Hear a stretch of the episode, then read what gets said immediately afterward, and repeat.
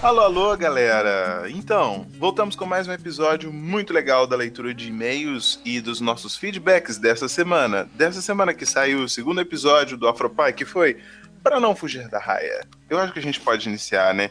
Pedindo um pouquinho de desculpas pelo horário que o episódio saiu, mas nós tivemos problemas técnicos muitos problemas técnicos para poder conseguir fazer o upload desse, desse episódio, mas finalmente nós conseguimos fazer isso e esperamos que isso não se repita da das próximas vezes. Então vai o nosso muito desculpa e o nosso muito obrigado para todo mundo que uh, cobrou a gente e mostrou pra gente que a gente realmente não pode deixar que esses problemas ocorram. Então vamos continuar. Por que, que nós fazemos leitura de e-mails? Porque a gente fica muito emocionado quando a gente recebe e-mails, não é, galera? Exatamente, Leandro. A gente fica ansioso e olha. Tenho certeza que essa semana todo mundo ficou ansioso junto com a gente. Deu para fazer aquele teste se a gente tem fãs, se tem gente ouvindo esse podcast. E olha, é maravilhoso, gente. A gente quer dizer para vocês encorajar, enviem e-mails, mensagens. A gente fica aqui doido para saber se o nosso episódio vai gerar alguma coisa nas pessoas e se a gente vai ter e-mail para ler. Afinal de contas, a gente topou a ideia de fazer esse episódio separado, então a gente precisa de e-mail. Isso aí, cara. Boa noite, Lê, boa noite, Di. Muito bom, muito bom estar aqui com vocês. É muito bom esses feedbacks todos que a gente tem recebido, tanto no e-mail como nas redes sociais. E eu fico também super ansioso. Eu passo o dia com o Facebook e o e-mail aberto, toda vez que vem uma notificação eu corro lá para ver. Nem trabalha mais.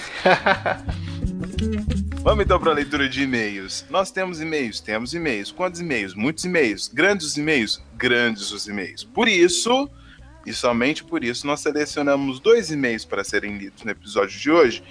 E-mails que são importantes, e-mails que são legais e alguns comentários das redes sociais. Então vamos começar, é. vai. Eu vou assumir isso aqui. Isso. Eu vou começar isso, lendo vai. um e-mail que veio do, do Arthur Lima. E ó, só lembrando, galera, manda e-mail pra gente quando sentir no seu coraçãozinho, tá?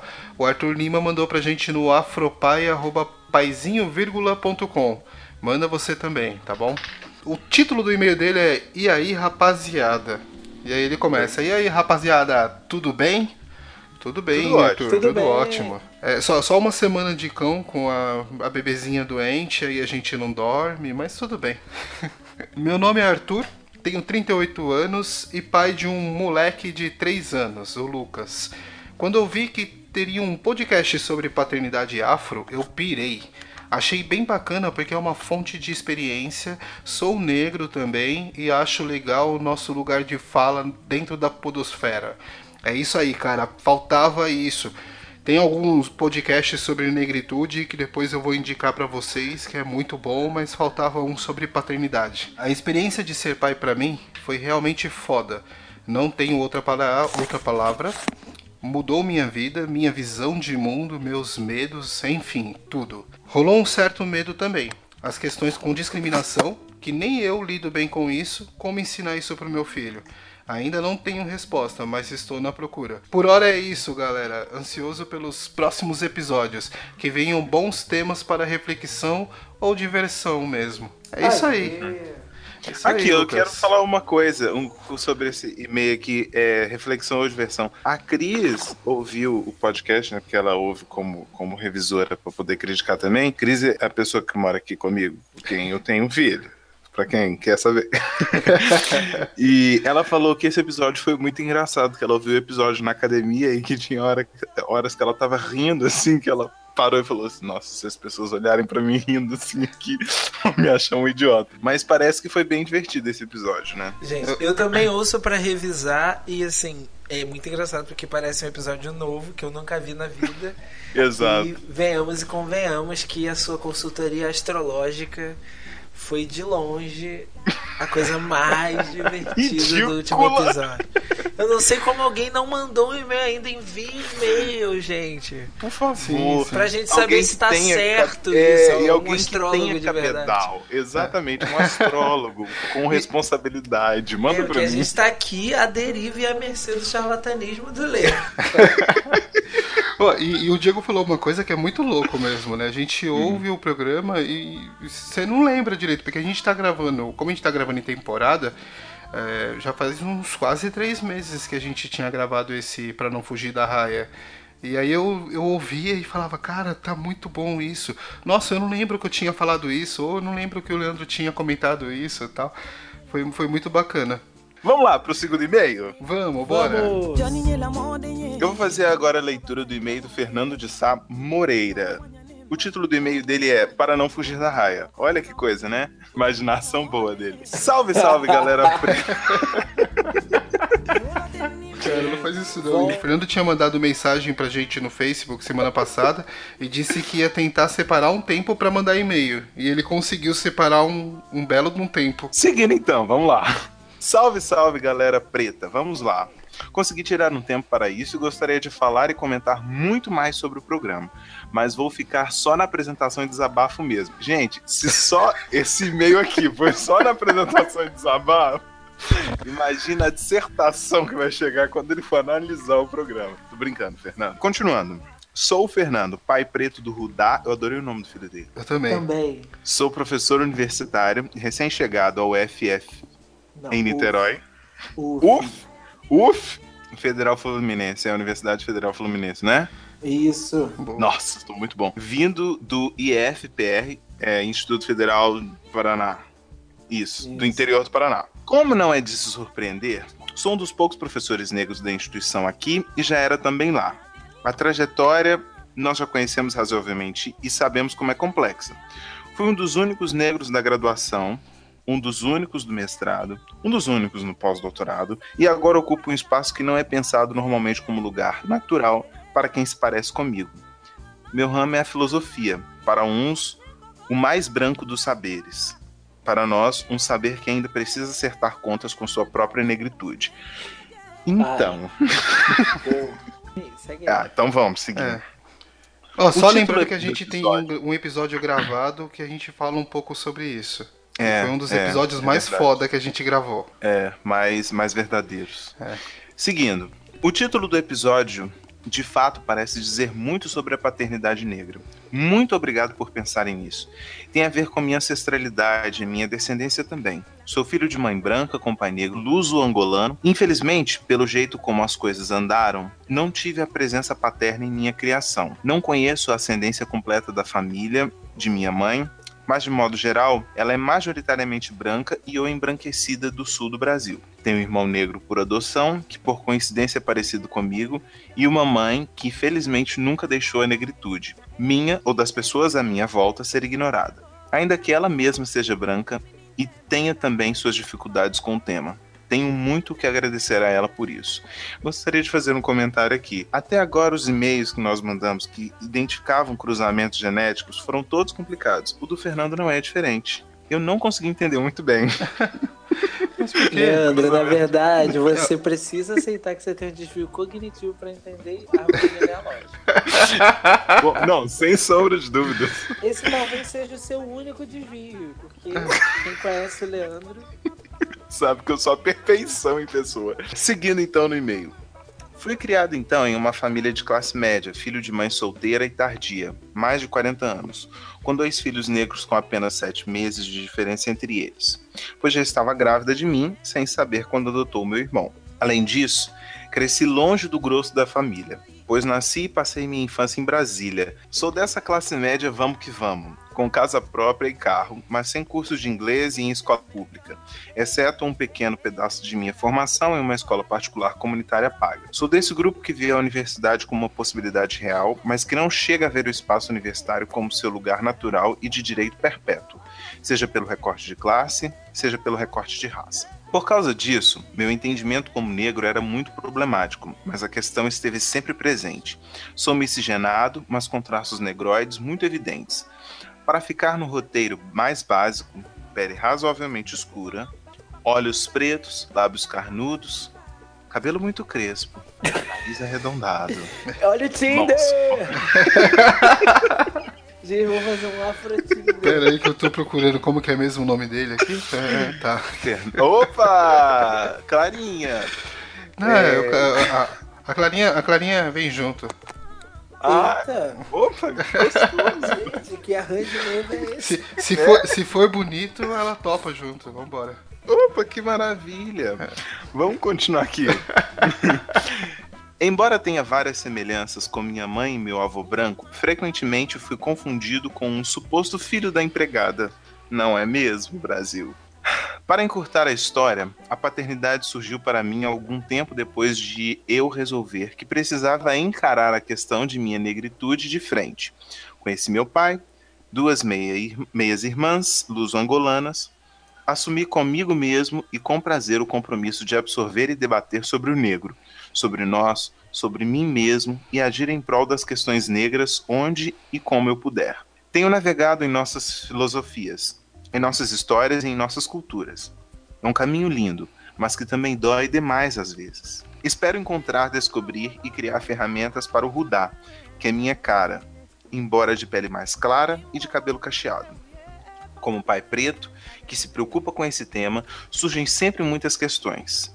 E o caminho é longo e cheio de percalços. Se já somos minoria em rodas de criação de filhos com homens, como homens negros, então, putz, é uma loucura criar redes, curar entendimentos, enegrecimentos e identificações. Talvez o Rudá vá para uma creche em breve. Acho que poderei pagar e talvez até uma boa creche se tudo der certo se a Mari, minha companheira, voltar legal para o mercado de trabalho e tudo mais. Mas, será que posso ficar tranquilo e dormir sossegado se pagar a super ultra mega power creches das pedagogias mais fodásticas, que super vai preparar para um monte de coisas, mas vai aliená-lo de sua ancestralidade do convívio com outras pessoas pretas? Não dá. O buraco é mais embaixo, bem mais embaixo.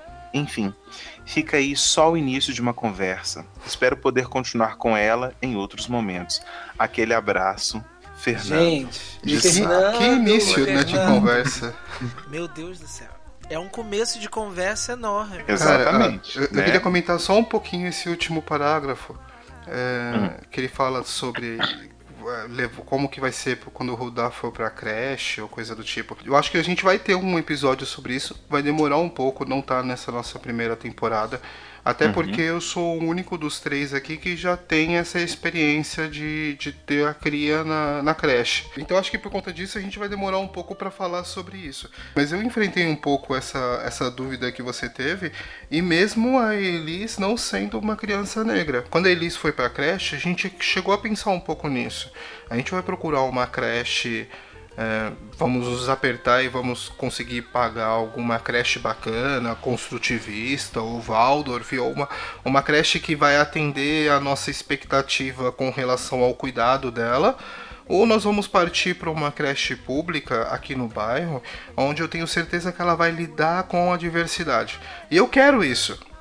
Né? Então a gente chegou a abrir mão disso é, lógico que a gente ia ter que fazer milhões de, de, de malabarismos para conseguir pagar uma, uma creche, não foi o que, no, o que dava para fazer naquele momento, mas mesmo se desse, eu quis que nesse primeiro momento, nessa primeira infância dela, ela estivesse presente numa creche pública onde a maioria das crianças são negras.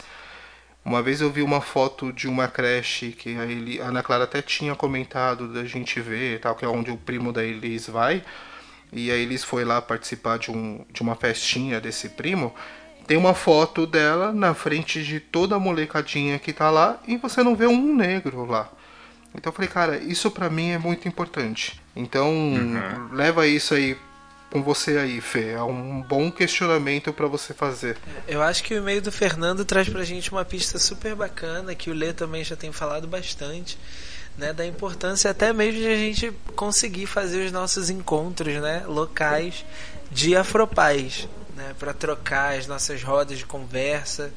E eu tenho certeza que isso vai se expandir para além aqui do podcast. Para os ouvintes de São Paulo, é, fiquem de olho na programação do SESC na programação de setembro vai rolar um painel sobre paternidade negra.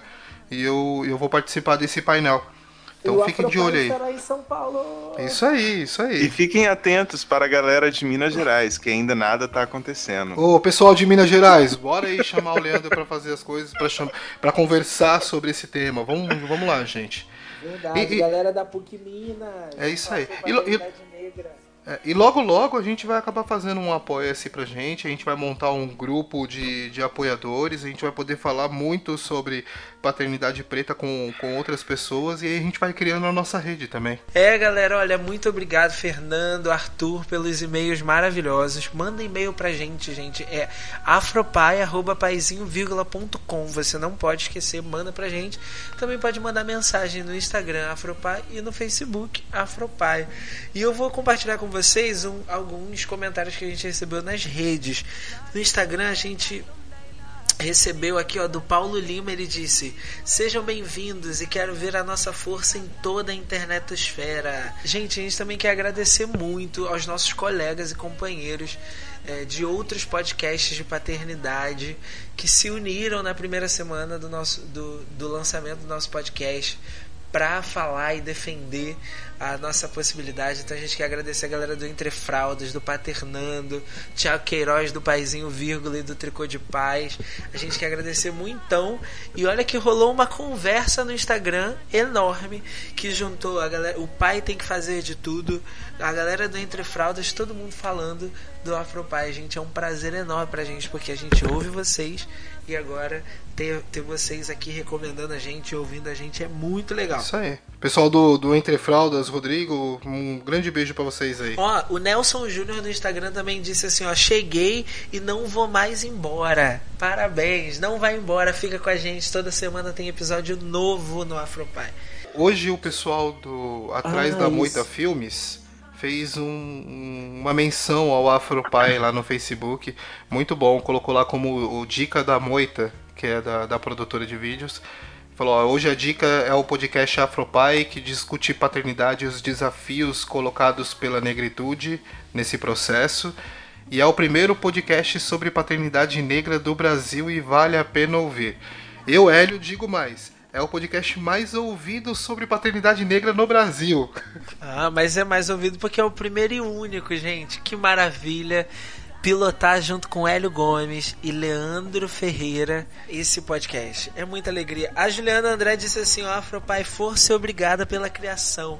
Muita fé com a iniciativa. Gente, olha, muito obrigado. A gente fica muito feliz quando recebe mensagem, os comentários, os compartilhamentos que vocês fazem. A galera lá do grupo do Supimpas que ajudou a gente compartilhando lá no primeiro dia que a gente atrasou. Muito obrigado para vocês. A gente não tem palavras. Gratidão define. E obrigado para você que tá aguentando e ouviu a gente nesse episódio, não é isso, gente? Tá acabando. É só mais um gostinho, vai ficar para, para a eternidade no seu coração. Grande beijo para todo mundo. E ficamos com a próxima semana com o episódio que vai falar sobre. Ih, lá vem spoiler. Ai, e Deus. o que, que será? O que será que vai falar na próxima semana? Nós vamos falar na próxima semana sobre parto e gestação. Ih, olha, quem sabe semana que vem a gente já vai falar, inclusive, sobre o parto do Antônio. Impossível. um beijo, tchau, tchau. Um beijo, gente. Esse podcast faz parte da família Paizinho Vírgula de Podcast. Para mais textos, vídeos e podcasts, visite lá o paizinho.com.